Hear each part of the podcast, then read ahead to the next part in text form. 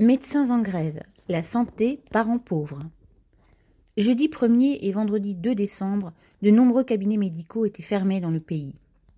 Les médecins généralistes réclamaient la hausse du tarif sécurité sociale de la consultation de 25 à 50 euros et dénonçaient leurs conditions de travail avec des horaires de plus en plus longs et un travail administratif de plus en plus important.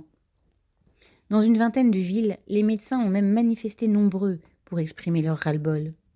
Le ministre de la Santé, François Braun, a condamné cette grève en déclarant que les médecins ont, ouvrez les guillemets, des droits, mais aussi des devoirs, fermez guillemets, et en précisant que ces devoirs consistent à assurer aux malades une permanence de soins avec la présence d'un médecin à toute heure. Le ministre vit-il sur une autre planète?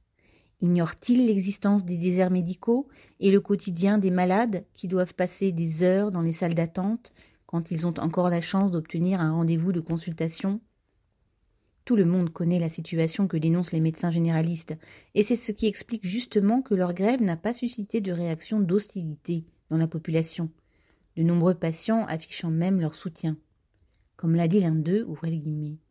Je le vois chez mon médecin, ça devient l'usine. Forcément, les gens se disent qu'à la fin, les docteurs doivent bien gagner leur vie, mais cela n'en fait pas un métier facile. Les médecins généralistes ne sont pas les plus mal payés, et leurs revenus, même avec une consultation à 25 euros, restent confortables en moyenne. Leur revendication du doublement de la consultation montre comment ils posent le problème. Selon un de leurs syndicats, la consultation à 50 euros serait pour, ouvrez guillemets, donner le moyen aux médecins de rester libéraux, fermez les guillemets, sans sembler gêner du fait que ces 50 euros soient à la charge de la sécurité sociale, donc in fine de la population. Il reste que, en revendiquant une revalorisation de leurs consultations, les médecins ne font finalement que se battre pour leur pouvoir d'achat, comme le font tous les salariés qui, d'un secteur à l'autre du pays, font grève pour les salaires. D'ailleurs, le ministre Brown le reconnaît, qui a déclaré que l'on peut envisager une augmentation de la consultation tout en écartant comme irréaliste le chiffre de 50 euros.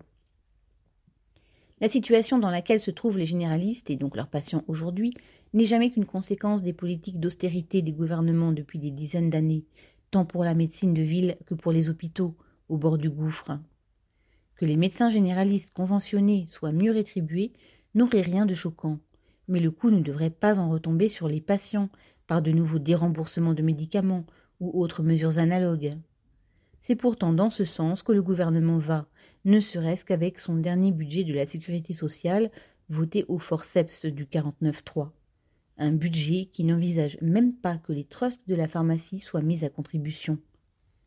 Il faut des milliards pour la santé, et vite, et c'est dans les caisses des trusts pharmaceutiques qu'il faut les prendre. Cédric Duval.